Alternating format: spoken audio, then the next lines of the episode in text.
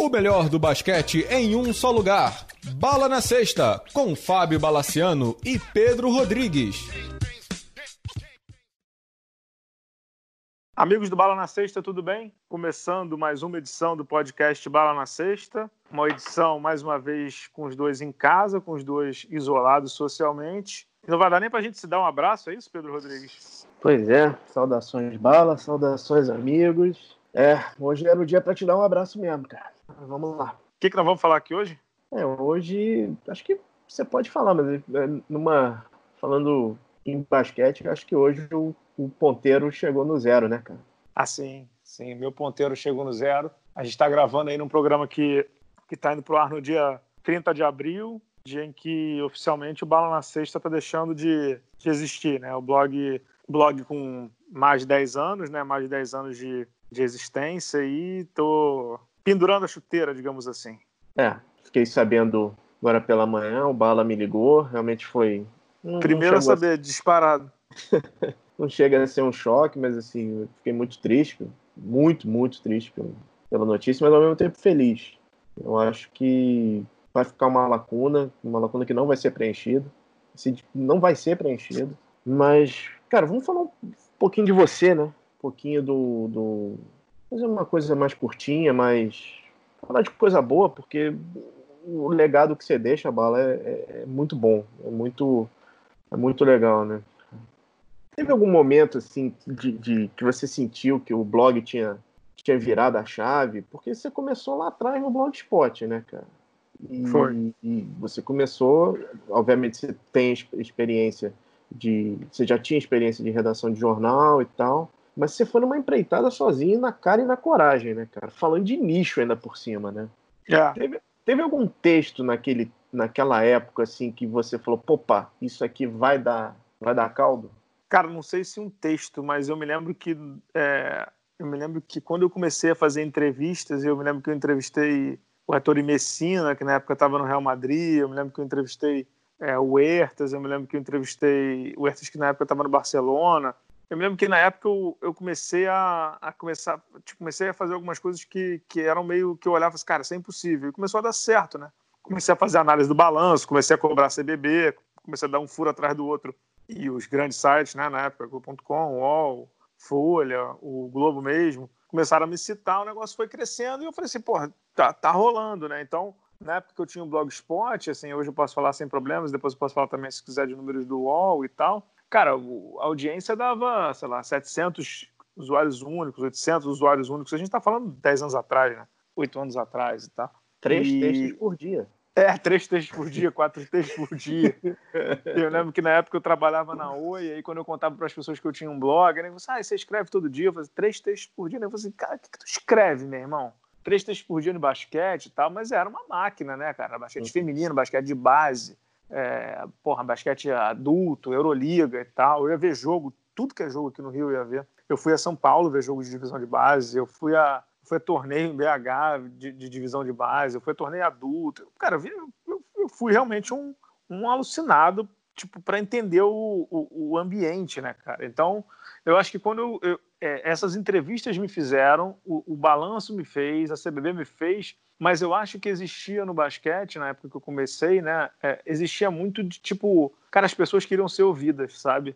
É, uhum. Principalmente as pessoas que trabalham. É... Porque assim, vamos, vamos assim, dar nome aos bois. Cara, o Hertas não precisa do blog, o Leandrinho não precisa do blog, o Thiago não precisa do blog, tudo. Porque, porra, eles são jogadores de NBA, jogadores de Europa, jogadores de seleção brasileira, mas tem muita gente que faz o basquete no dia a dia que, porra, não tinha voz, não tinha espaço. Né? E a gente tá falando numa época, né, Pedro? Tinha Twitter, mas assim, algo muito incipiente, né? Pré-Instagram, pré-WhatsApp porra, era uma época que não tinha essa rede social bombando. Então era uma, uma, uma época que a galera precisava de um canal ainda para uma informação ser difundida, né? É, tipo, perspassada, digamos assim. Então, eu acabei dando muita voz. Eu, eu até brinco com a Rafa, né? Rafaela Monteiro, da Seleção Brasileira hoje, que estava no, no Ninassal e depois foi jogar no Ituano do, do feminino. Porra, eu entrevistei a Rafaela quando ela tinha 15 anos, cara. Eu fui ver um jogo da Rafaela, Mangueira e, e, e Germânia, num sábado de manhã de sol no Rio de Janeiro. As pessoas vão para a praia, eu estava num, num clube na Gávea, trancafiado, vendo infantil, infanto juvenil e juvenil Germânia versus Mangueira. E a Rafa já jogava. Do Rafa Zaremba, que hoje é técnico do, do, do, do, Liga Super Basketball, do Guilherme Voss, que é um baita de um profissional aqui do Rio de Janeiro, da Ellen Rosa, que faz parte do, hoje do, do, Instituto do Marcelinho Machado. Então, cara, eu conheci essa galera toda, conheci a, a Anne de Freitas Sabatini, que hoje está nos Estados Unidos e que era de americana, a Mila, que é a esposa do Paulo Bassul. Pô, eu conheci essa turma toda da divisão de base. Então, era uma galera que precisava de espaço. E eu comecei a entender muito do, do, do basquete brasileiro e dos podres do basquete brasileiro através desse, dessa abertura de canal, né, cara? Então acho que esse, digamos, é, digamos assim, é, ser uma voz de, de uma galera que não era ouvida, acho que me, me ajudou muito também, né? É, e historicamente, Bala, se a gente voltar lá no começo do blog, foi, a, é, foi no momento da bomba atômica no basquete nacional, né? Foi a época da, da, das, dos campeonatos brasileiros que não acabavam. Ah, é. é. Entendeu? Então, assim, realmente, quando você tinha alguma coisa de basquete, era, era muito incipiente. E o blog dava essa voz. Né? Você, você chegou no, no meio do furacão, né, cara? É, eu costumo dizer que eu sou, eu sou, eu sou filho do NBB no, no, sentido de que, tipo assim, eu, eu, comecei no começo do NBB, né, cara? Uma das uhum. coisas que mais me emocionaram no blog, assim, eu, eu cheguei até a pedir pra minha mãe enquadrar, mas não, não rolou, porque ela esqueceu e eu também esqueci, porque isso é até um ponto engraçado para quem tá ouvindo, né? Eu sou péssimo de memória com data, evento, então, 99% das vezes que eu publiquei alguma coisa no Twitter, Instagram, de memória, não sei o que, foi o Pedro que me avisou. Bala, hoje faz dois anos do, do evento, não sei o que, bala, hoje não sei o que. Eu, caraca, como é que tu tá lembrando? Hoje faz cinco anos. Eu não lembro de nada, eu não lembro de absolutamente nada. Então, assim, eu pedi pra minha mãe fazer um quadro com uma. Quando eu fiz 10 anos de blog, o NBB me mandou uma, como se fosse uma nota oficial, uma, uhum. uma, uma súmula, sei lá como é que chama aquilo parabenizando e tal, e é a realidade mesmo. Eu sou filho do NBB porque eu comecei no começo do NBB. Então, eu me lembro que eu vi o, o primeiro jogo das estrelas do NBB, cara, foi no Maracanãzinho. Acho que foi no domingo de manhã e tudo, em que o Oscar foi um dos. Um dos Oscar, Pedro Bial, foi um dos jurados do torneio de enterrada. Então, era time Ubiratã contra time Rosa Branca, alguma coisa assim. Deu na Globo e deu um problema bizarro. Eu me lembro que na época eu critiquei pra caramba já. Não sei se você lembra disso. É, o Vlamir Marques estava no ginásio uhum. e ele estava cotado para ser um dos jurados do torneio de enterradas. E faltando, sei lá, três minutos, tiraram ele porque ele era da ESPN e a Globo estava transmitindo, entendeu? Eu me lembro é, disso. É, coisa linda, né? Coisa linda, coisa linda. Eu lembro que eu critiquei pra caramba e tudo. É, mas foi isso mesmo. Era uma época que os campeonatos não terminavam, que torneio de base era cancelado e ninguém fazia nada, que, que a, a, a, os campeonatos de base nego ia tipo, de um estado jogar pelo outro, tinha liga universitária de jogador que não era universitário, era uma coisa maravilhosa, né, Pedro? é, mas, é, assim, vendo agora, você vê uma maturidade, você vê uma maturidade, porque você acompanhou tudo, né, Bal? Não, acho que melhorou. Acho que, acho que assim, acho que melhorou, obviamente melhorou. O NBB foi um, um, um sopro de, de, de, de, renovação do ponto de vista de gestão, do ponto de vista de transparência. Acho que eles estão muito perdidos agora, muito perdidos agora, em todos os sentidos de gestão, comunicação, é, governança, tudo, tudo, tudo, patrocinadores, ainda mais agora em período de crise econômica. Acho que estão muito perdidos, mas eles foram um sopro de renovação é, no meio desse pandemônio que foi CBB de Carlos Nunes, né? ainda peguei o finalzinho do grego ali, eu acho que é um, é, foi um, deu uma melhorada, é óbvio que deu uma melhorada, os clubes deram uma melhorada com isso, o LBF deu uma melhorada com o Ricardo Molina, que aliás eu nem liguei, ainda tenho que ligar é, para agradecer e tudo. Acho que deu uma melhorada. Está longe do que eu considero razoável do ponto de vista de gestão, do ponto de vista de planejamento e organização, mas que melhorou, melhorou. Até a CBB, que era um caos com o Carlos Nunes, né? mesmo com as dívidas que ele deixou, é, e com, com os problemas que ele deixou, suspensão, é, o Diabo melhorou com o Gui Peixoto, né? Não é o ideal também, mas melhorou, claro que melhorou. Só uma. Voltando um pouquinho na frente naquela época, como é que você recebeu a notícia que você era o, o, cara que não gostava de basquete? E principalmente da pessoa que foi, cara. É, é tem, tem, isso, né? Tem isso, assim, é o que eu acho engraçado, que, que outro dia eu vi isso, né, que tem muita gente que não gosta de mim, é óbvio mesmo, tem, tem, tem, eu, eu eu criei. É, é, pô, eu sempre fui muito transparente, né, cara? E, e, quando você é muito transparente, quando você não fica fazendo politicagem, nem mimimi, nem, e nem ficar dando tapinha nas costas dos outros, você vai criando seus pedrinhas, né, seus obstáculos no meio do caminho, né? E eu bati muito na Hortência, cara, quando ela foi dirigente da CBB, sabe? Eu não me arrependo, não, porque eu, porque eu acho que ela foi, foi muito mal. Acho que às vezes, acho que eu, eu, eu, às vezes passei um pouco do limite da, nas palavras, sabe? É, e aí teve uma vez que ela me ligou e ela falou isso, e dizendo que eu não estava ajudando basquete, eu expliquei para ela minha função, não sei o quê. Mas posso te falar, cara, depois que ela saiu da CBB, a gente se encontrou uma vez, não lembro se foi em São Paulo, no jantar. Eu estava jantando com uns amigos em São Paulo, ela veio na, na minha mesa, o estacionamento, não me lembro, foi uma pizzaria em São Paulo. A gente ficou conversando uns 20, 30 minutos ali, a gente se entendeu. Hoje ela me respeita, pergunta dos meus filhos, e, e eu mando foto do, dos balinhas para ela e tal, e, e, ela fica falando. Eu outro dia mandei uma foto para ela de bola de basquete, para ela e para Paula e tal. E, cara, uma relação muito boa, assim, óbvio que, que não é uma pessoa que, que eu chamaria para uma festa de aniversário, não é uma pessoa que vai me chamar para uma festa de aniversário e eu nem quero isso. É, e nem é uma pessoa que, que, do ponto de vista assim de de, eu acho que ela poderia ter feito muito mais pelo basquete brasileiro quando ela foi diretora. É, então tem, tem, tem esse if né, na carreira dela, tem esse asterisco na carreira dela. E eu acho que, sim, se tinha alguém que tinha que falar, era eu mesmo, e eu falei e não me arrependo, não.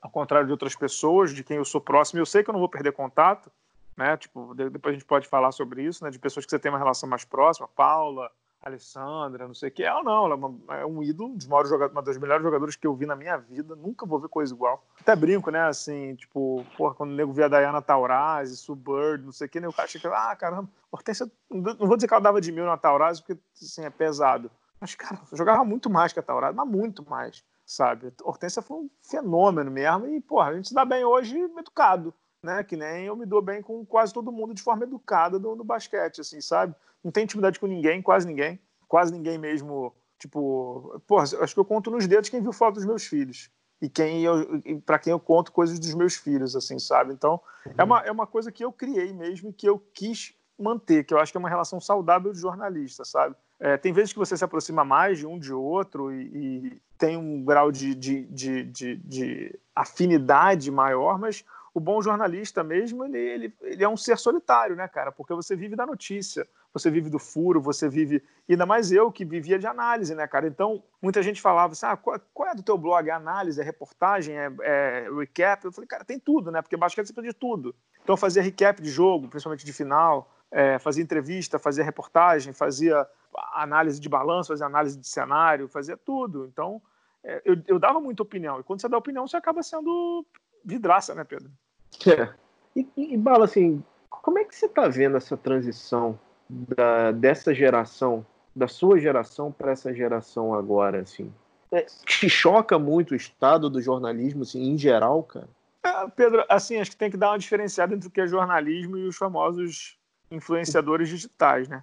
Uhum. É, cara, o jornalismo, eu acho que desde que eu saí dele, ele só se deteriorou, né? Quando eu saí dele, quando eu digo sair dele, é redação, né? 2008 ali, 2009. Eu acho que ele se deteriorou muito, eu acho que ele se deteriorou demais e e obviamente ele passa por uma transformação, principalmente o, o impresso, né, passa por uma transformação descomunal e, e talvez esse Covid-19 tenha terminado por decretar o, o, fechamento dos jornais impressos ou no mínimo uma redução gigante dele.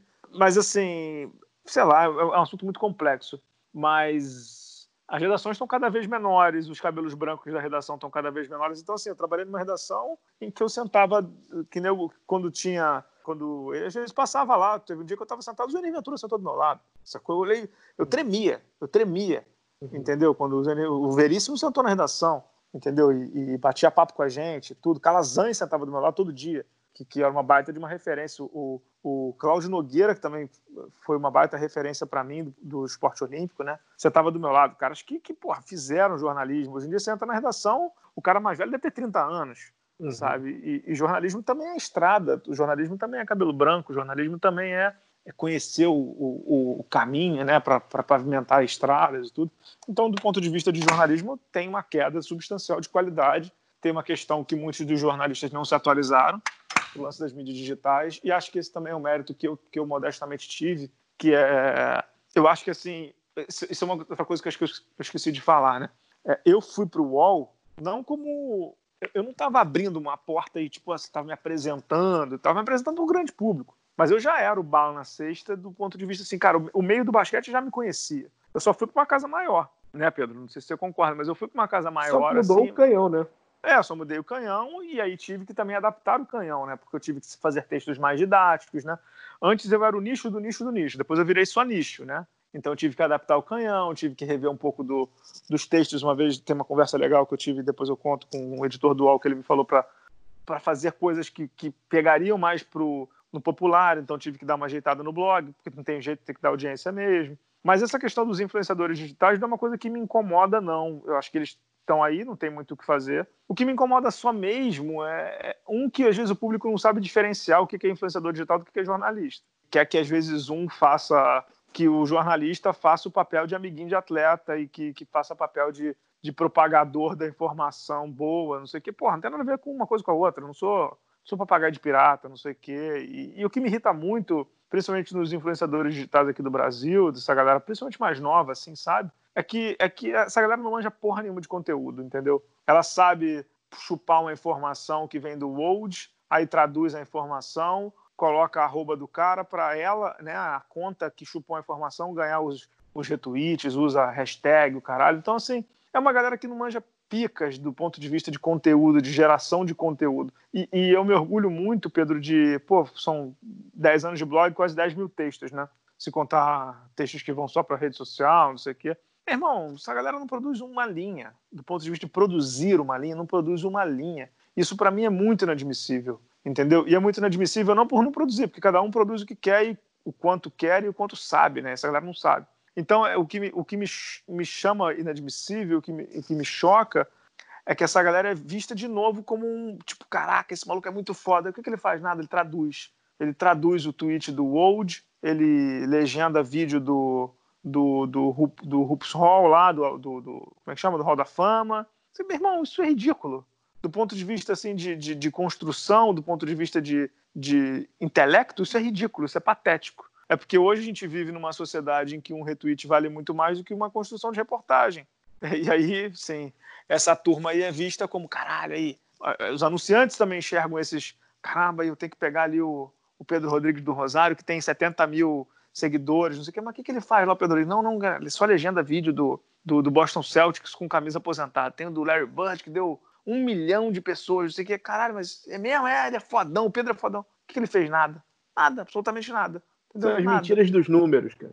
É isso. É, entendeu? É isso. é, e aí teve uma. Me lembro que teve uma vez que o patrocinador me ligou e falou assim: cara, queria fazer um, um ad lá no teu Instagram, não sei o quê, papá, não sei o quê. Você é top? Eu falei, top. Quanto que é? X.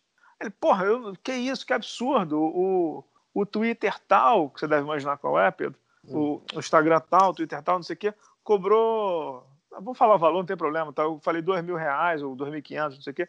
Porra, o cara cobrou 150 reais para fazer e ele tem três vezes mais do que seguidor do que você, falou para mim. Eu falei, pois é, cara, ele deve ter, ter, ele deve ter isso aí mesmo. Eles têm muito mais seguidores do que eu, só que assim, eu escrevo. Aí o cara ficou mudo na linha, né? Uhum. Eu falei, só que eu sei escrever, eu sei produzir. E assim, eu não vou nem falar de taxa de engajamento, não sei o quê, porque é uma métrica, métrica é métrica. Mas assim, eu me valorizo e eu valorizo o conteúdo que eu faço. E assim, se o outro cara tá te cobrando 150 reais, é porque o trabalho dele é simplesmente usar o Google Tradutor, colocar uma hashtag bonita e fazer o dele. O meu não é isso. Aí ele é. fechou com, aí ele fechou com esse outro cidadão. Essa aí, é uma história que se repetiu muito, né, Bala? Muito. Aí, é, muito. Porra, o que eu perdi de dinheiro nessa brincadeira não tá no gibi, né, cara? Uhum. Aí, depois de, depois de três semanas, ele voltou para assim, cara, tem como tu fazer aí o Ed? Porque a gente fez lá no outro lá e não deu resultado nenhum a gente criticou o texto, o garoto não sabia fazer texto, a gente teve que fazer para ele, não ficou legal. Eu falei, cara, agora é 5 mil. Que? Eu falei, é, 5 mil. Era 2.500, tu fez um negócio ali que ficou uma merda, tô dobrando o valor. Ele, não, não sei o quê. Fez por 5 mil, sabia, Pedro? e ele falou assim, porra, deu resultado. Eu falei, pois é, cara. Entendeu? É, tem uma frase que você, em inglês, né, que, tipo, que não tem atalho pro sucesso, né, meu irmão?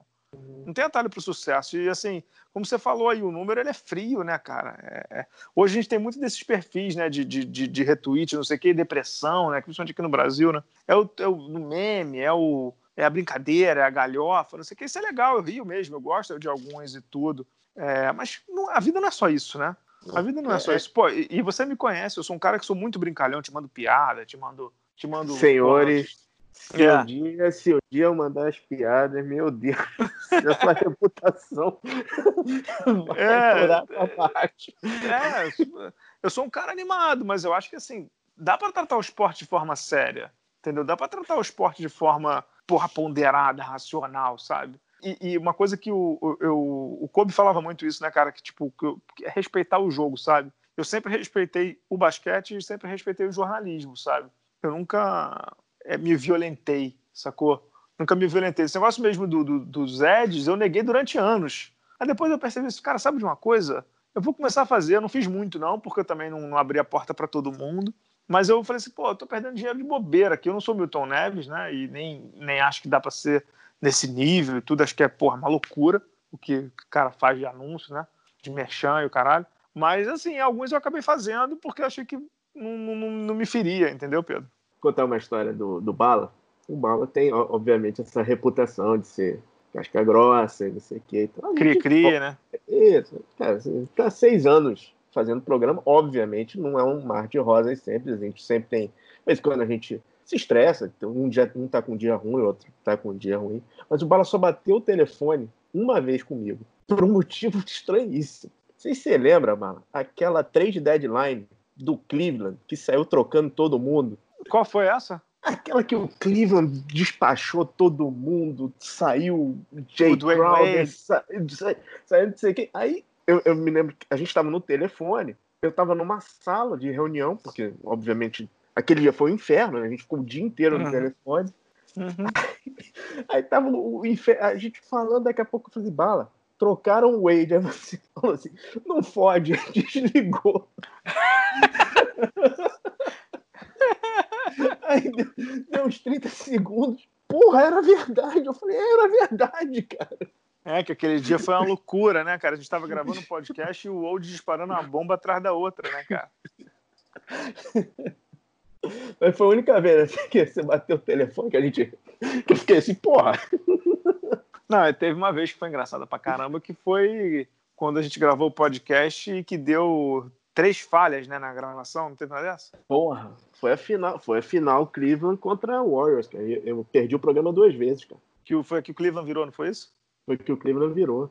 a gente gravou duas vezes, né? Porra, cara, achei que você ia me enganar. é... Falando do podcast, Bala, tem algum assim que você.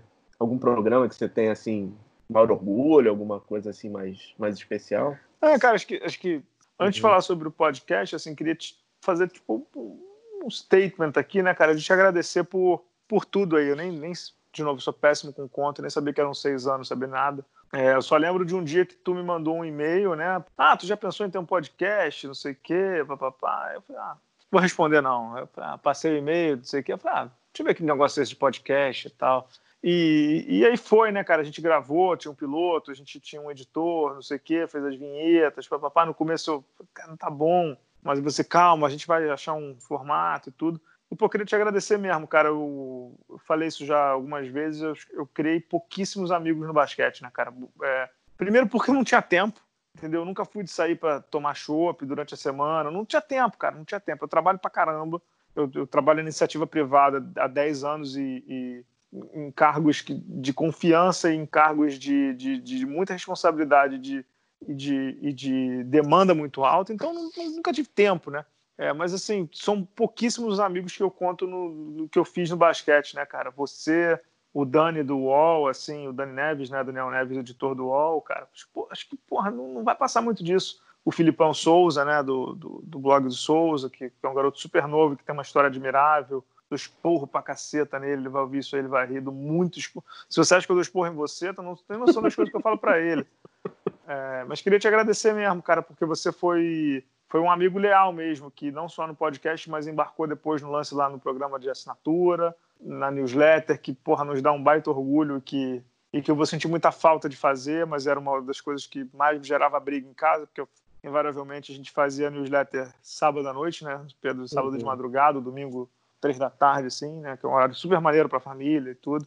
E queria te agradecer mesmo, cara. Eu queria te agradecer porque eu sei que eu não sou um cara, eu sei que eu sou um cara muito perfeccionista, eu sei que eu sou um cara que me cobra muito. E aí, obviamente, quando eu estou fazendo um negócio em dupla, acaba que a dupla entra nessa onda e entra nesse, nesse espectro de, de perfeccionismo e, de, e, de, e de, de, estar junto no mesmo barco. Mas, cara, acho que não tenho muita dúvida de, de afirmar que, porra, é, o Fábio eu não sei, mas o Pedro que começou e o Pedro que terminou, meu irmão, porra, tu saiu de de Sebastian Telfer para Stephen Curry na armação, entendeu? E como forma de, de falar, análise E me dá um baita orgulho, porque pouca gente sabe, mas o Pedro está longe de ser jornalista, né, cara? O Pedro é de TI e, e é uma profissão técnica, é uma profissão que, que demanda uma atenção muito grande, mas não é uma galera que fala muito e que, que, que, assim, pô, eu sou comunicador, né, cara? Eu sou jornalista, marketing, não sei o que, eu, eu tenho que saber falar, tenho que saber vender minha ideia e tudo, né? Eu, o que eu mais faço na minha empresa é, é vender ideias, né?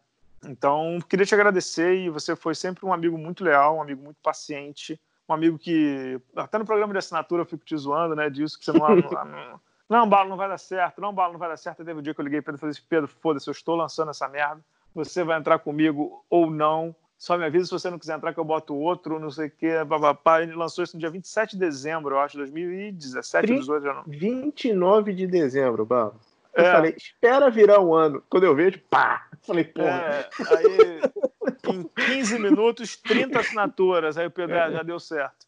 É, então, assim, porra, é, muito obrigado mesmo. Muito, muito obrigado.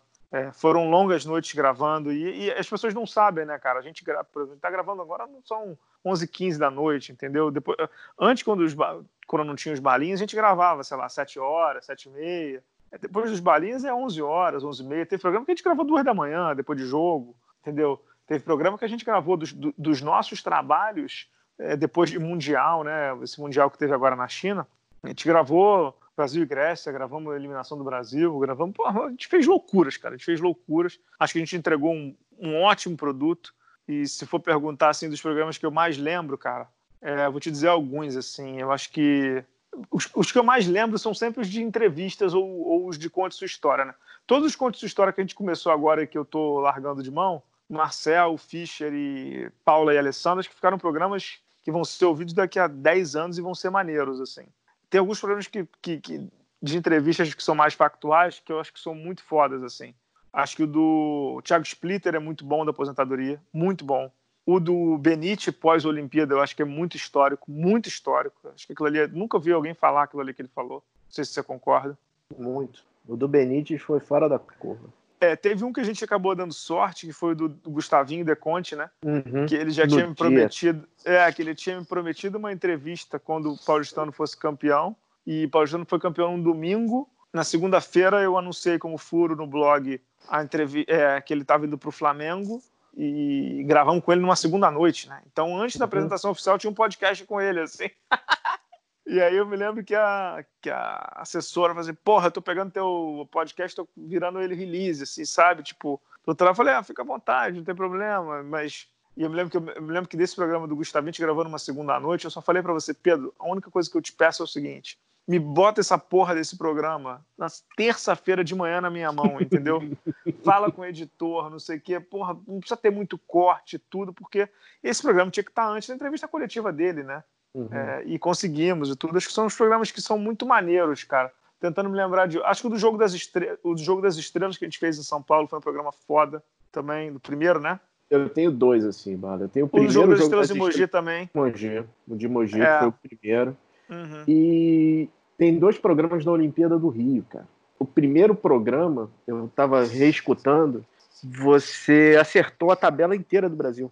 É mesmo? Filha da mãe, cara inteira. E você falou, o Brasil, assim, se o Brasil chegar com esse resultado, ele vai decidir com a Argentina, aí vai ser, seja o que Deus quiser. Uhum. Esse, esse, me, esse marcou muito. E o próprio, o próprio podcast que a gente gravou, quando o Brasil perdeu, né? Foi, foi, foi. Também é muito bom. Que esse, programa, esse programa, assim, é claro que a NBA é o maior chamariz, mas esse é o nosso programa de maior audiência na história. Cara. É mesmo?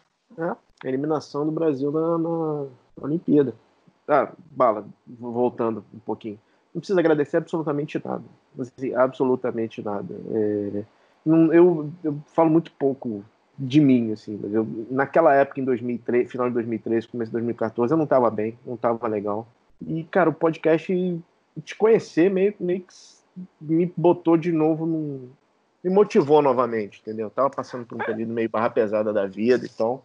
É, pouca gente sabe, né, Pedro, mas eh, te cortando, assim, o hum. basquete sempre foi para mim, que eu acho que foi para você também com o podcast, que era uma válvula de escape emocional muito grande, assim, sabe? Uhum. Então, muitas vezes eu, eu, eu, colocava no teclado um pouco do, das minhas, dos meus sentimentos que às vezes você não pode colocar num trabalho. Né? No trabalho você tem aquela máscara, no trabalho você tem aquela. Não é máscara, vai, mas você tem aquele, código de conduta, não sei o quê. E no blog eu sempre fui eu mesmo, sabe? E, e aqui no podcast também com você e tudo. Então, você sabe disso porque você me conhece. Eu sou um cara muito tímido, muito tímido. Uhum. Não parece, depois eu vou me abrindo e tudo, depois eu mando essas piadas aí que você conhece no, no WhatsApp e tudo. Mas eu sou um cara tímido, eu sou um cara introvertido, sabe? Eu sou um cara que, que é, dificilmente mostra sentimento assim em público, nem gosto muito. Sou, não sou esses, esses cara meloso aí, e odeio, inclusive, que a gente vê às vezes em Twitter, isso é uma bobagem, mas enfim. Mas eu acho que o basquete sempre foi essa válvula de escape para mim, cara. Sempre foi esse esteio aí que, que acho que foi para você também, né?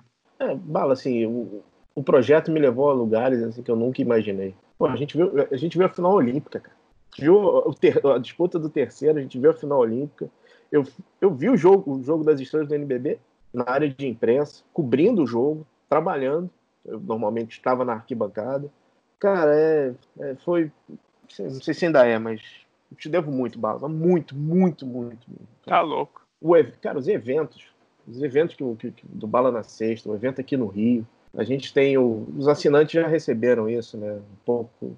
A gente criou uma, uma, uma newsletter com, umas, com as histórias do, do, do Bala na Sexta, como foi o, o, o making off né, do evento, que a gente pô, cara, nunca imaginou. A gente botou 100, 100 pessoas, cara, num, num, bar aqui no Rio, na Praça da Bandeira, é, tendo evento da própria NBA Store e a gente botou mais gente lá. Pô, bala, foi, sei lá, cara. É, não tem nem. E de São Paulo, com fila na porta, né? Com fila na porta. Segunda-feira, chovendo. Exato. Você quer falar algumas coisas que a gente deixou pela, pelo caminho, cara? O quê? De, de projetos, assim? É. Acho que assim, tem coisas que, que, que, que eu gostaria de ter feito e que às vezes não rolaram, né? Acho que, acho que é importante dizer, né, Pedro? E eu tô.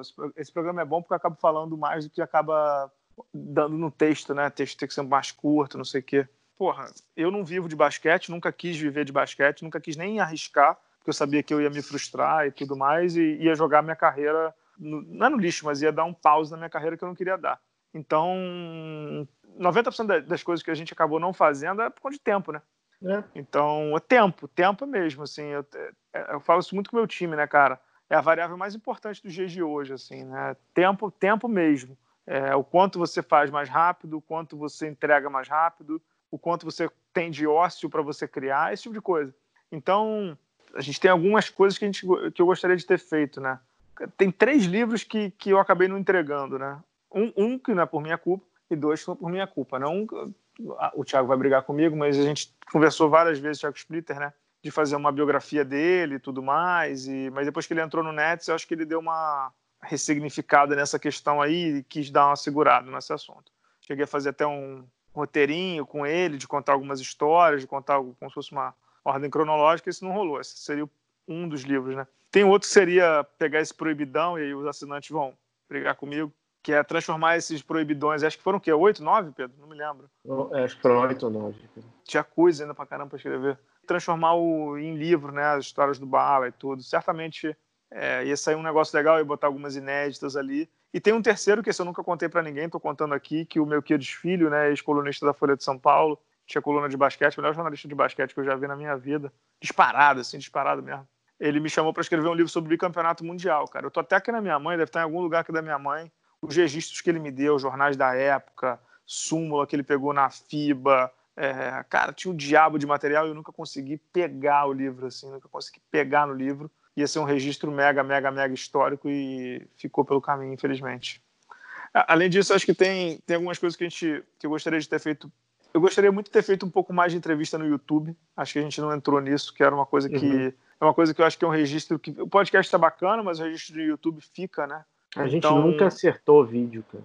Não, vídeo... nunca. Eu sou péssimo de vídeo. Eu sou tenebroso de vídeo. acertou vídeo. Não, eu sou tenebroso de vídeo. Nem... O maior defeito meu é como digital, né, de blogueiro é esse, péssimo. E a gente tinha um projeto, né, Pedro, de fazer um não entrevistas só no basquete, mas entrevistas olímpicas, né, cara? A gente chegou a fazer uhum. uma, uma pauta, então tinha Guga, Meligene, o Gustavo Borges, o Zanetti, papapá, não sei o que, e ia ser um projeto à parte, né? Uhum. acabou que a gente também não caminhou. Ao mesmo tempo ia ter esse projeto dessas estrelas de todos os esportes, e até as estrelas do basquete, a Mauri Vlamir, né, que é uma galera que já está ficando mais velha, já está alguns já, já se foram, alguns estão indo e que não tem grande registro sobre ele, né? A própria entrevista que eu fiz com a Maria Helena, que eu acho que é um puta documento, né? Eu fico imaginando se eu tivesse gravado ela em vídeo, né? Eu falei, caraca, isso seria sensacional. Então ficou pelo caminho isso. Deixa eu ver o que mais. Ah, a gente tinha um projeto de fazer uma mesa redonda de basquete, né? Em vídeo, uhum, com uhum. todo mundo online, não sei o quê, acabou não rolando. O que mais? Tem mais coisa? No começo eu não tinha a ideia de fazer um aplicativo, mas obviamente tem a coisa de timing também, né? Exato. Você fazer a coisa no tempo certo. É, cara, que eu, que eu me lembre, acho que era isso que a gente deixou na. Tinha o, o evento, né? A gente ia fazer o evento mais itinerante, a gente chegou Isso, a, é, chegou a, a ver Minas, Rio Grande do Sul. Isso, isso, a gente tentou fazer mais itinerante, mas muitas dessas iniciativas, assim, realmente foram tempos, mas é, são coisas que se esquentam e o interesse vai, o interesse de outras pessoas também vão sumindo, né, cara? A gente, a gente é, tenta, e... a gente não, tinha. E... É, e, e, porra, você trabalha, eu trabalho, você, desde que eu te conheço, você tem dois filhos. No meio dessa história toda, eu tive os meus. É, e é, é motivo pelo qual, inclusive, o blog tá acabando, assim, sabe? Não, não dizer não que é mais é fácil. Isso, não, o quê? O blog tá acabando porque sua missão, sua missão foi, né, Barro? Não é só o seu. Não, não, não, não, não, não tô jogando neles, não tô dizendo assim. É, o, blog, o blog tá acabando porque, cara, eu preciso de mais tempo para mim, uhum. eu, preciso, eu preciso de mais tempo para eles, entendeu? Eu preciso dar mais do meu tempo para eles. E, e tá, foi o que você falou, assim, minha motivação para escrever, no, cara, um ano e meio, assim, foi zero. Zero, zero, zero. Zero, zero, zero, assim, sabe? Fui... Poucas coisas, se você olhar no último ano e meio, assim, se eu for pegar ali, se eu for olhar todos os textos, poucas coisas que eu olho e falo assim, cara, isso aí eu eu quis escrever mesmo, tava com tesão, acho que muito pouco, assim, sabe? É, é, tem um conflito muito grande meu, assim, nos últimos dois anos, uhum. que é, porra, eu nunca quis ser um pai ausente. Meu pai nunca foi ausente comigo, meu pai sempre teve bilhões de defeitos, e, e eu como pai também, você também, mas meu pai nunca foi ausente. E meus pais são separados, né? É, divorciados, né? Então, porra, mesmo, eu, eu, falo isso para todo mundo, hoje menos, porque, porra, com Covid e com os balinhas em casa não, não é isso, mas assim, até o Covid eu falo com meu pai todo dia, entendeu? Todo dia mesmo, às vezes duas vezes por dia. E às vezes de nada. Ah, tá tudo bem, tudo bem, beleza, como é que tá? Tudo tranquilo, beleza, beijo, tchau. Mas assim, a gente sempre foi muito presente um na vida do outro e, e, e é muito legal isso, né? E eu sempre jurei para mim mesmo que eu não ia ser um pai ausente, entendeu? E pai presente, pai ausente não é dinheiro. Uhum. Não é isso, é, é físico, entendeu? E é emocional. É do que esses caras hoje, do Lucas e do Gabriel, do que eles precisam de mim, né, cara? Então, pô, tô, você sabe disso, você já viveu isso, seus filhos já são mais velhos. É, meu filho, meus filhos hoje têm dois anos e um mês, né, cara? Estão começando a falar, estão começando a contar a história. O Gabriel canta, entendeu? Me chama para cantar com ele, quer brincar de roda e o caceta. E eu, às vezes, com o celular na mão para saber se o Westbrook fez triple-double, velho. Com todo respeito, foda-se o Westbrook, entendeu? Foda-se se, o, se, o, se teve um triplo-duplo no NBB, foda-se se o Flamengo foi campeão, se foi o Paulistano, se foi.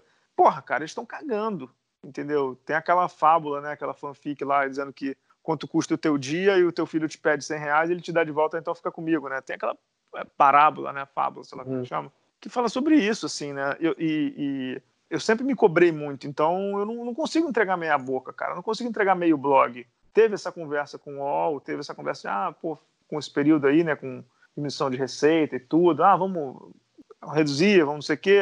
Cara, na verdade, assim, foi uma conversa muito franca com o que, no UOL, que eu também agradeço e tudo, e eu já estava já nos estertores, sabe? Já estava já de saco cheio, já estava sem, sem motivação. Acho que esse Conte Sua História foi um o último suspiro para tentar fazer algo diferente, sabe? Eu acho que é um programa que estava dando muito orgulho. Muito orgulho mesmo. A gente conversava sobre isso, né? Quando a gente gravava, né? uhum. né?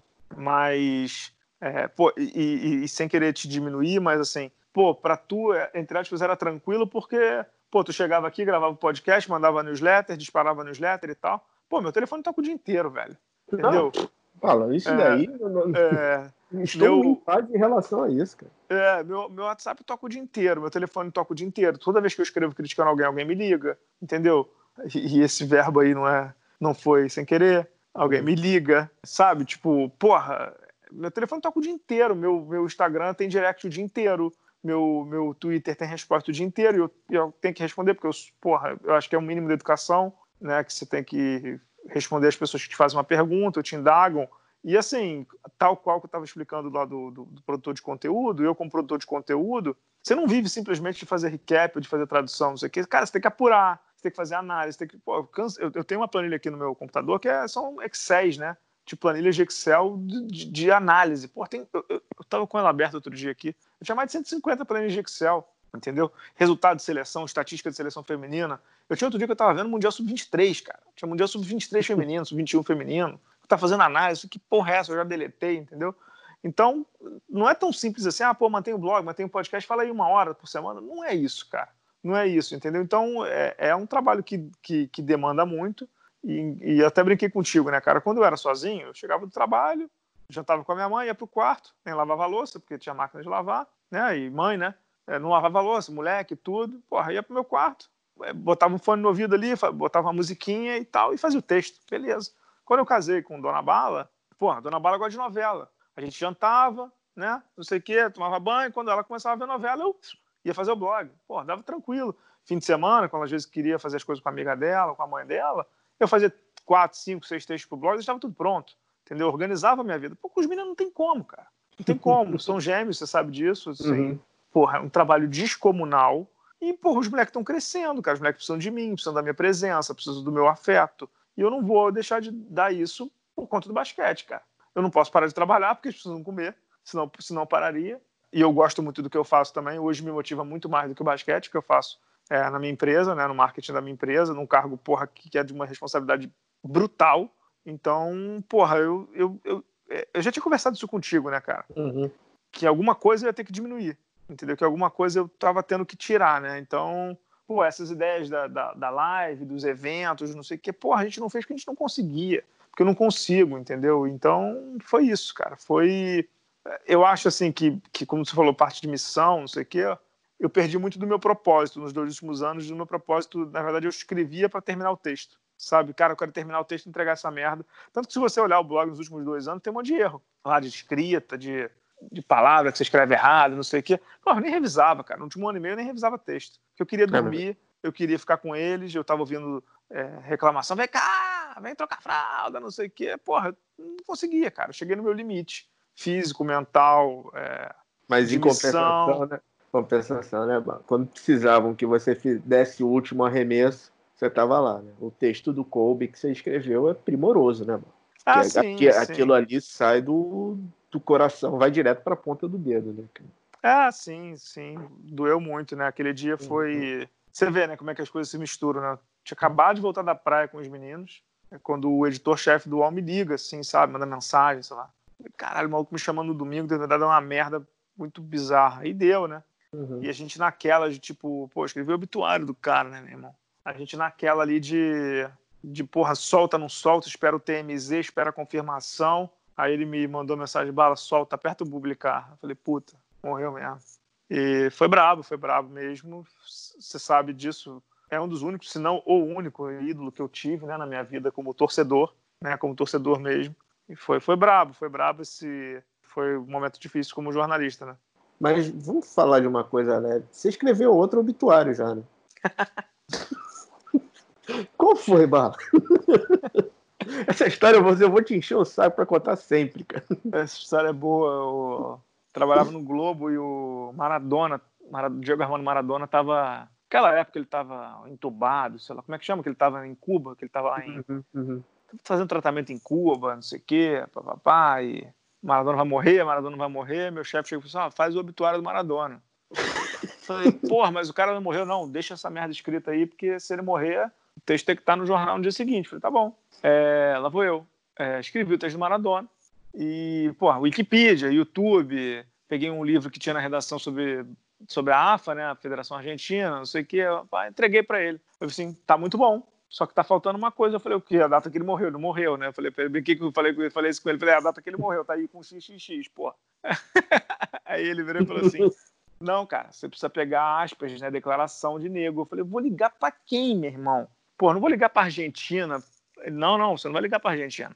Você vai pegar aspas do, lá do Armando Nogueira, você vai pegar aspas do Juca Kifuri, vai pegar aspas do não sei o quê e tal. Falei, ah, beleza, jornalista é mole. Liguei pros caras, expliquei a situação, não sei o quê. Ele falou assim, então, mas tá faltando quem jogou com ele. Eu falei, não. Ah, tem que ligar. Aí liguei pro Careca, pro, Fal... pro Alemão, tinha mais um. E pro, Rive... pro Rivelino. Né, que o Rivelino não é que o Rivelino jogou com ele, mas o Rivelino era ídolo né, dele, né? Não sei se você sabe uhum. disso, que o ídolo do Maradona uhum. é o Rivelino, né? É, aí liguei pro Rivelino, que falou tranquilo expliquei, ele entendeu.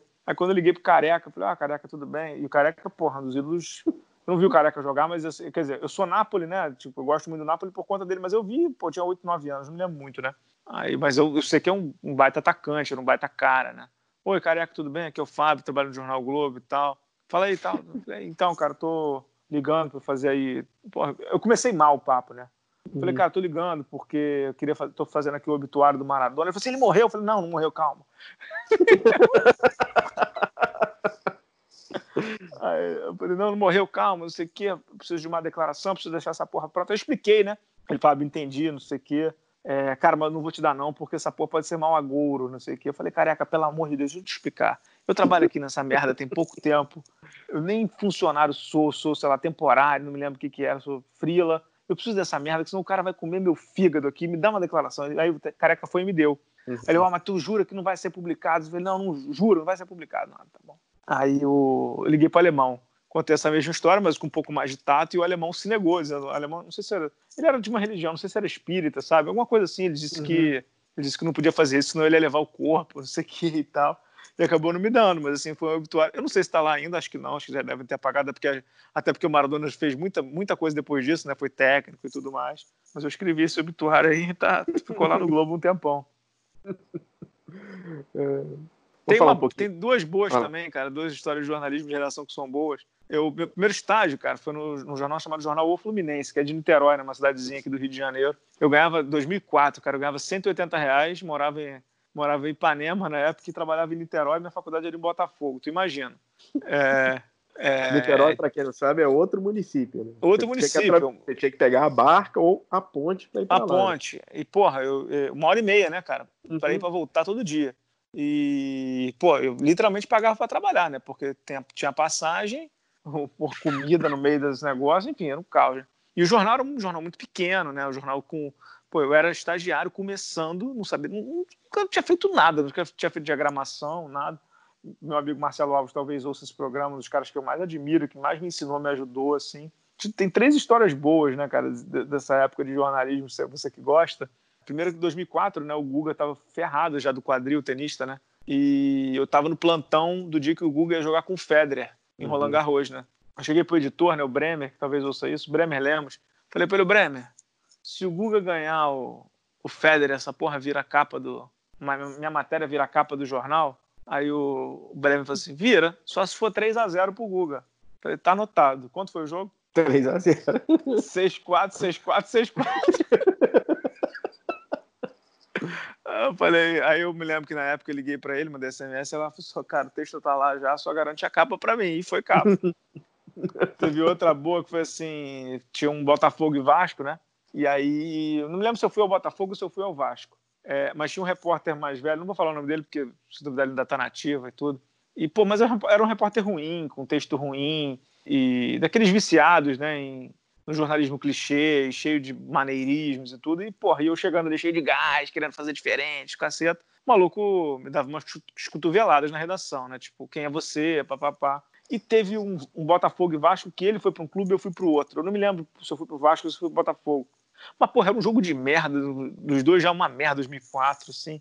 Não tinha muita coisa para fazer, né? E aí eu che... propus pro editor, falei assim, ó, em vez de eu fazer o factual aqui, eu boto um, a gente chama de uma coluna, né, falando do factual, mas, pô, deixa eu fazer, tá fazendo, acho que, não, tá, não sei se tá fazendo, era uma, era uma data de aniversário, daquele gol do Dinamite, em que ele dá um balão no Edmar, lembra do Edmar? Uhum. Aquele, ele dá um balão na, na, na, grande área e dá um voleio um furioso, assim, maravilhoso. Um golaço, o gol mais bonito da carreira dele e tá fazendo aniversário esse negócio. Eu falei assim, pô, deixa eu ligar no Dinamite e deixa eu ligar no Edmar. Ah, se você conseguir os dois, pega e faz a pauta.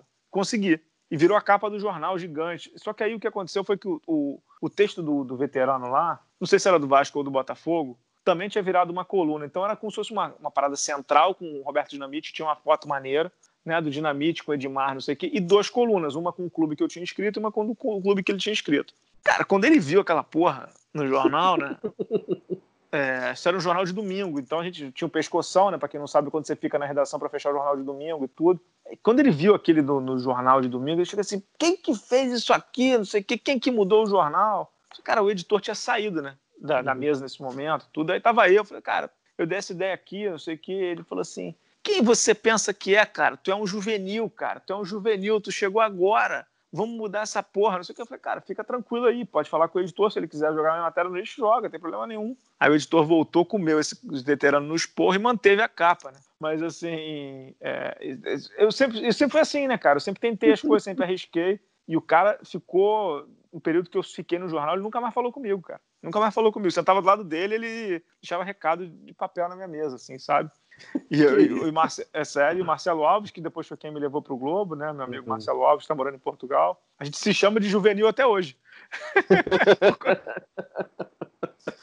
por conta dessa história. E, tem, e, e, por último, tem uma história boa: 2004 foi o ano que o Brizola morreu. Uhum. É. E eu não era de, de política, não era de, de, de cidade, tudo. É... Pô, essa história dessa época tem tanta história boa, vou acabar morrendo nesse programa aqui. É... E aí, porra, eu tava voltando pro Rio, 11 horas da noite, indo pegar 740, que era o ônibus que me deixava. Eu pegava 740 e depois pegava outro ônibus, Pedro. Hum. É, pegava dois ônibus. Eu tô entrando no 740, não tinha entrado ainda no ônibus, entendeu? Não tinha cruzado Niterói, não sei o quê, quando o editor de esporte me liga. Ô, Fábio, tudo bem? Eu sei que você saiu, não sei o quê. Você tá onde? Eu falei, por quê? A minha sorte é que eu perguntei por quê. Aí ele falou assim, cara, o Brizola morreu, a gente tá precisando de reforço na redação. Eu falei, cara, eu tô aqui já cruzando a ponte. não tem como voltar. Uhum. Me desculpe, mas não tem como voltar. Porra, 11 e meia da noite de uma, sei lá, terça ou quarta-feira, não lembro o que, que era, acabado, faculdade no dia seguinte às sete, trabalho para entregar. Eu falei, ah, não, cara. acho que eu nunca contei essa história. Aí eu fui para casa. Falei, oh, falei, cara, desculpa, acho que era o Valmir. Falei, Valmir, desculpa, cara, o editor geral de esporte, assim. Falei, Valmir, desculpa, acabei de cruzar aqui a ponte, passou aqui do, do pedágio, não tem como voltar, não, irmão. Não, não, não, desculpa, que isso, tal, vai para casa. Se precisar de alguma coisa, eu te aciono de casa. Não, tranquilo, me manda de casa e tal. Foi. tem, essa época tem várias histórias, não contei nem, nem 10%, foram seis meses no jornal. Porra, tem, tem muita história, cara. Uma época muito boa, assim, de. Era um jornalismo muito difícil, porque, porra, eu era o jornal Fluminense, mas era um jornalismo meio raiz, sabe? Era um uhum. jornalismo que, que você tinha que fazer apuração, você tinha que fazer reportagem. E era engraçado, cara, que foi na época que o Flamengo estava bem no basquete e era aquele time do Emanuel Bonfim, lembra? Uhum, uhum. Era o time que o Olivinha jogava, time que, que, que foi vice-campeão nacional, com o Emanuel Bolfin de técnico, o Leandro Salgueira, o, sextinho do time, e era um time bem humilde, assim. Perdeu a final para o Uberlândia do Hélio Rubens e tudo, que era um timaço. E eu fazia várias matérias, né, que o Flamengo estava indo bem e tudo. Só que como era um jornal que não circulava muito no Rio, quando eu ia fazer as matérias ao vivo, pessoalmente com o Emanuel Bonfim e com o Olivinha, Olivinha na época não, não, não era tão próximo, né? ele era um garoto. Eu tinha que levar os jornais que eu tinha escrito para o nego ler a matéria, olha. Ah, tá aqui o que eu escrevi, tá aqui o texto e tudo. E aí eu levava para eles, assim, sabe, para eles lerem e tal. Foi uma época boa, cara. Bora bala. Por que o basquete? Ah, eu sempre. o meu tio tio, né, cara, que faleceu, meu tio Alberto, ele me botou para ver a Olimpíada 92 e aí foi uma paixão à primeira vista mesmo, é o esporte que eu mais amo. É mais do que um esporte para mim, é uma filosofia de vida, né, uma forma como como eu encaro as coisas de obstinação, comprometimento, de evolução o tempo todo, trabalho em grupo. Então, foi isso, cara. Sempre gostei, sempre vou gostar. Não vou deixar de ver jogo, assim, sabe? Obviamente que eu vou ver muito menos jogo, vou deixar de, de assinar o League Pass e tudo mais, papá, mas não. sempre, sempre amei, cara, sempre amei o jogo, assim. Uma coisa que eu sempre admirei, eu já falei isso pra você, mas você chegou no UOL em 2011. Foi. Chegou no UOL. Seus primeiros textos, assim, tem a, é, é o pré-olímpico na pré-olímpico de Mar del Plata uhum. e o lockout da NBA, cara. É. e você continuava escrevendo. Falei, cara, esse cara, como é que esse cara produz, cara? É, eu era um maníaco. Não, sa, né, não, saía, não saía nada de lá de fora. É, no começo eu era um maníaco, cara. Hoje, quando eu olho e vejo que eu fazia três, quatro, às vezes cinco. Teve um dia que eu cheguei a fazer cinco textos pro blog. Eu falei, assim, cara, eu era um doente mental, né? Um alucinado, assim. Porque tinha demanda, né? E eu achava que a galera gostava. Então teve até uma vez que eu me lembro que um, uma pessoa, um dirigente, né, me ligou e disse: assim, caralho, tu vai continuar escrevendo, já são 11 horas da noite, é o quinto texto que você produz, não sei o que. Eu falei, é, e tal. Era um, era um maníaco obsessivo. Acho que depois eu comecei a moldar isso, eu comecei a entender que às vezes não era quantidade, mas sim relevância e tudo, mas a gente vai aprendendo, né? Eu comecei o blog muito novo, né, Pedro? É. Agora, assim, assim que, sei que agora tá tudo muito fresco, né? Você tem alguma coisa assim que você vai, vai, vai sentir falta, assim, que você já, já sente, pô, isso daqui eu vou sentir falta? Cara, vou te falar assim. acho que o que, que, que eu mais queria mesmo era que meus filhos lessem os meus textos, sabe? Isso não vai rolar. Eu queria mesmo que, que, que eles lessem esse cara, texto do meu pai, não sei o que e tudo. Que é o sonho de qualquer jornalista mesmo, né? Uhum. Queria que eles um dia lessem, queria que um dia eles lessem as minhas, as minhas histórias e tudo. O livro estava sendo preparado para eles, né? Tipo, para ser uma homenagem para eles, mas não, não vai rolar assim, não, não vai rolar. Então eu queria que, que continuasse até um ponto em que eles conseguissem ler e que eles conseguissem entender o que eu estava escrevendo. Cara, o que, eu, que eu mais vou sentir falta é de contar essas histórias, assim, do que a gente estava fazendo e de fazer contar históricas, histórias históricas, né? Contar fatos maravilhosos assim do basquete que a gente tinha entrada, que a gente tinha respeito e e vou te falar assim que cara, mais difícil assim no, no esporte, no basquete, em qualquer coisa assim. Basquete é um esporte mais difícil porque a galera é muito dura, né? É um esporte em que a galera levou muita porrada durante muito tempo e tudo, principalmente jogador de seleção. As meninas aqui sempre foram muito maltratadas e e, cara, acho que o maior troféu que eu carrego comigo, pô, primeiro assim, de. Pô, o Face tem 100 mil seguidores, né? Twitter tem 20 e pouco, o Instagram tem, sei lá, 20 e pouco, e não lembro, não lembro os números, tá? É, tem, são, são 300 assinantes, sei lá quantos são. Primeiro que, assim, duas coisas que eu me orgulho muito e que acho que isso que eu vou sentir falta é, é do carinho que essa galera tem genuinamente por mim, sabe? Uhum. Que eu sei que tem os haters, eu sei que tem gente que não gosta, tem muita gente que eu bloqueei que não faz a menor falta. E tem muito idiota mesmo na internet, né? Mas essa galera eu sei que tem um carinho genuíno por mim, eu sei que essa galera tem um. Entendeu o meu barulho, comprou meu barulho, como eu escrevi no texto do blog, sabe? Uhum. Essa galera, porra, entendeu que eu, que eu era um maníaco do bem, sabe? De texto e de querer as coisas corretas. Eu sempre fui muito ético, sabe, Pedro? Eu tenho bilhões de defeitos, você sabe, você conhece quase todos eles. Mas eu sempre fui muito correto, cara. Eu sempre fui muito. Porra, eu acho difícil de alguém encontrar alguma coisa que eu tenha feito sacanagem, entendeu? Não, não, me lembro. Teve uma vez que eu falei com, falei com o Leandrinho, é, quando eu escrevi um texto, na, numa época que, que ele não foi jogar na seleção brasileira e que, e que ele foi jogar uma pelada do Steve Nash no Central Park. Lembra disso? Lembro, lembro. E eu fui super sarcástico com ele, e eu sei que isso não é uma maneira correta de se escrever. Eu deveria ter escrito tudo que eu escrevi, mas de outras maneiras.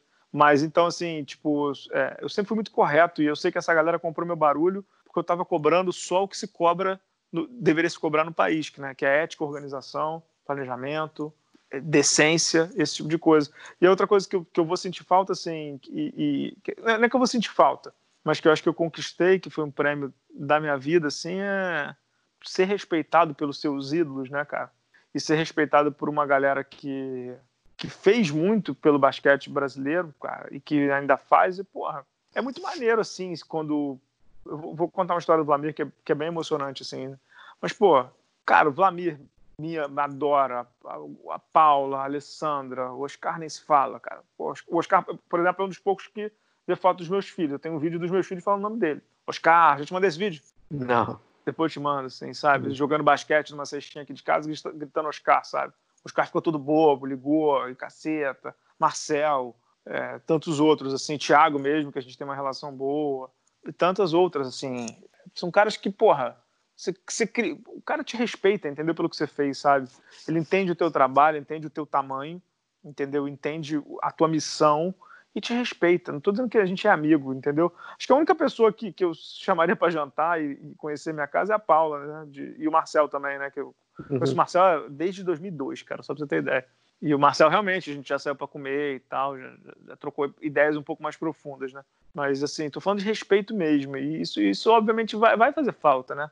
Vai fazer falta porque é bacana, essa galera tem história, essa galera tem tem tem, tem coisa para te contar, né? E você aprende muito. Então, acho que é isso. Uma história legal do Vlamir, que eu não me lembro exatamente em que ano foi. Foi um ano foi uma dessas datas comemorativas dos mundiais, ou de 59 ou de 63. Não me lembro exatamente quando foi. E teve uma homenagem para ele na Associação de Veteranos do Basquete do, do, Rio de Janeiro, que fica ali na rua Joaquim Palhares, na Praça da Bandeira. Eu sei o nome da rua porque, por uma dessas coincidências da vida, meu pai tinha uma fábrica ali naquela mesma rua. Uhum. Então, foi num sábado à tarde e eu falei com meu pai, falei, pai, vamos lá, cara, vamos, vamos lá que vai ter uma homenagem pro Vlamir, ele pediu para eu ir e tudo, e pá, meu pai gostava também, né, gosta também. E foi, sabe, cara, eu me lembro que, pô, na época eu tinha um palhozinho verde, tudo, todo fodido, paramos ali na frente. E aí entrei e tal, o Vlamir tava bebendo o whiskyzinho dele e tal. Eu sentei do lado dele, o Vlamir, não, senta aqui do meu lado, quero você do meu lado. Legal.